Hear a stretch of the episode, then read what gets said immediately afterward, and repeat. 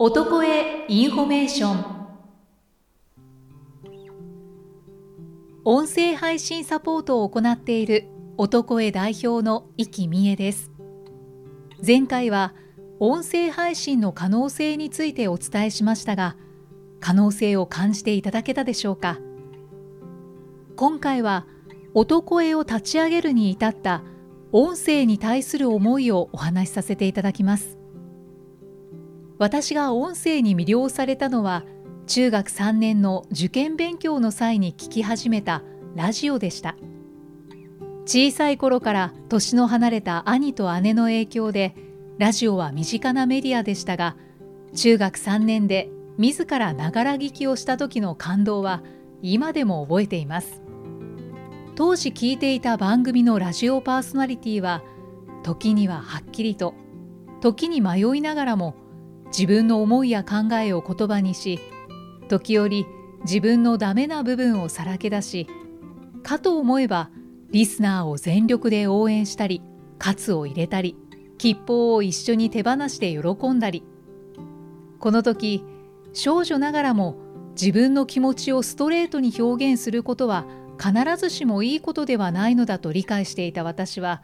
いい意味で頭を棒で殴られたような衝撃と爽快感がありました。人間らしさにあふれた音声メディアはチューニングを合わせると音声と一緒に音符や金銀のテープ紙吹雪が飛び出してくるワクワクの詰まった宝箱のようでした。この感動体験をきっかけに声の仕事を志しアナウンス事務所所属を経てラジオ局の制作スタッフとして勤務していた2010年ポッドキャストに出会いました。ポッドキャスト番組の制作配信を行っているキクタス株式会社の代表取締役早川洋平さんからのご依頼でこれまでいくつもの番組ナビゲーターを担当させていただく中でポッドキャストには大きな可能性があると感じました。それは誰もが自分の番組を持つことができ自身の思いや考えを声にして伝えることで時間も場所も超えて世界中の人々とつながることができる。そして自分のファンになってくれる人もいる。そのことでこれまでご自身が活動してきたことへのさらには自分自身への信頼も深まっていくと感じたのです。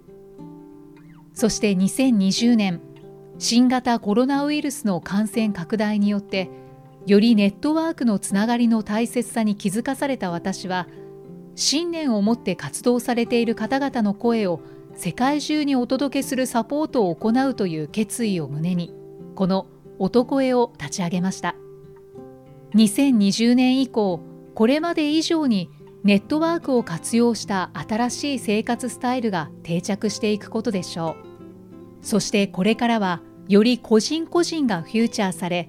一人一人が輝きを増す世界になっていくことと思います。ご自身のビジネスや活動で世の中を明るい方へと変えていきたいと本気で願っているあなたのサポートを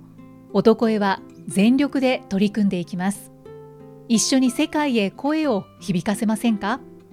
少しでもオトコエが気になった方は oto- KOE 男へと検索していただき、ホームページをご覧ください。